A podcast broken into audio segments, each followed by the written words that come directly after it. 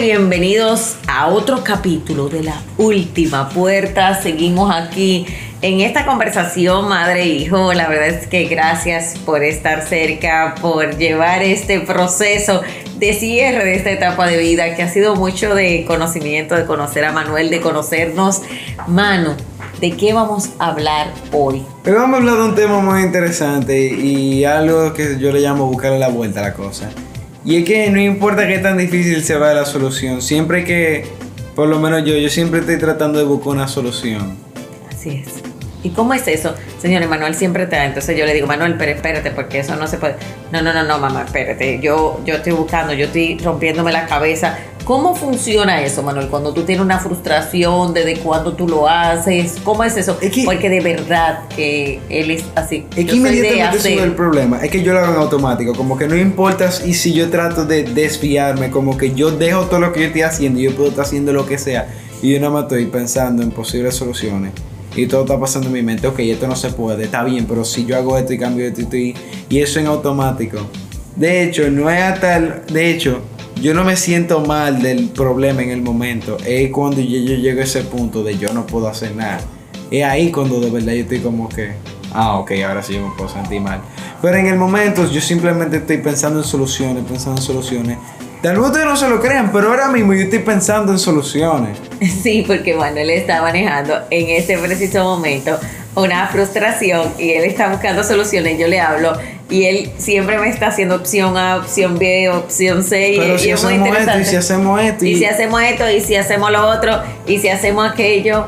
Y, mano, ¿cómo ese proceso entonces te te apoya, o sea, que, que, que, tú piensas y cuáles veces sucede, cuáles no, cómo, cómo tú lo, lo haces y desde dónde viene, desde cuándo más o menos. La mayoría de veces es peor porque al final eso me termina de falsa esperanza y yo termino en frustración pura, inclusive más tardía de lo que yo simplemente hubiera tenido si yo hubiera aceptado que yo había hecho y yo estaba en el otro sin ningún problema.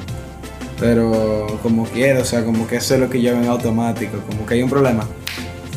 Estoy pensando, ya estoy pensando, ¿cómo se puede salir de esto? Tiene que haber alguna manera que no Pero eso está muy chulo, Manuel, eso está chulo porque tú porque que, Pero es que al final, es que al final cuando Pero a veces te tiene que salir bien, a veces te tiene que salir bien, Estamos hablando del 10% a la vez, alrededor de eso. Hay que parar por la música o, o seguimos. Ok, pues sigue Manuel. Y al final, aunque sea... Hay veces que sí, hay veces que yo estoy feliz.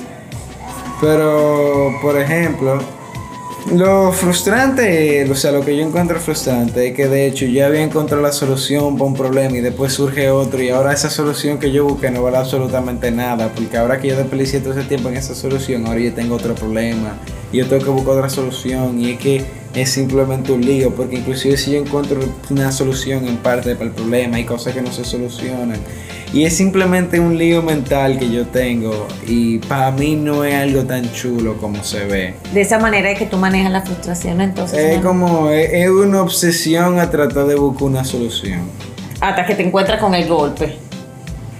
Y entonces cuando te encuentras con el golpe viene el proceso duro, mano. Precisamente. Ok. Pero a veces sí sale bien. Eh. A veces no, cuando hay mucha suerte. Mucho. Ok, entonces la vida se trata. Difícilmente sale bien. Yo soy de soluciones, pero yo soy como del hacer, como que yo quiero resolver, más que de buscar como las soluciones, lo que yo quiero resolver.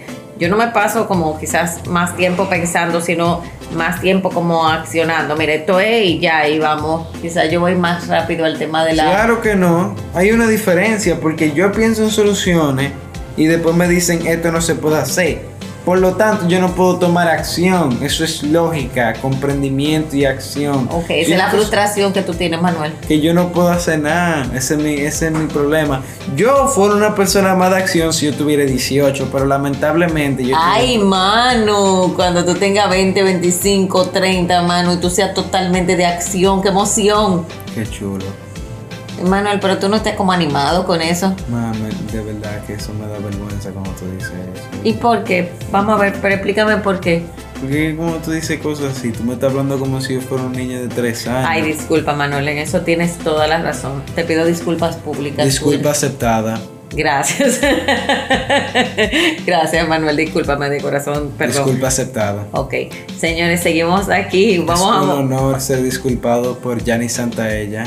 Sí, no me equivoqué, ¿verdad? Porque no te puedo hacer sentir un niño. Se equivocó. Así mismo me equivoqué, de verdad, de corazón. Señores, seguimos aquí en la última puerta y seguimos en el tema de solución, cómo tú solucionas, tú actúas, cuando tú te sientes, cómo tú te frustras. Y gracias por seguir aquí con nosotros, Manu. Muchísimas gracias, otra vez es un honor. También tiene que ser un honor para ustedes frente al generalísimo Manuel Torres. Manuel.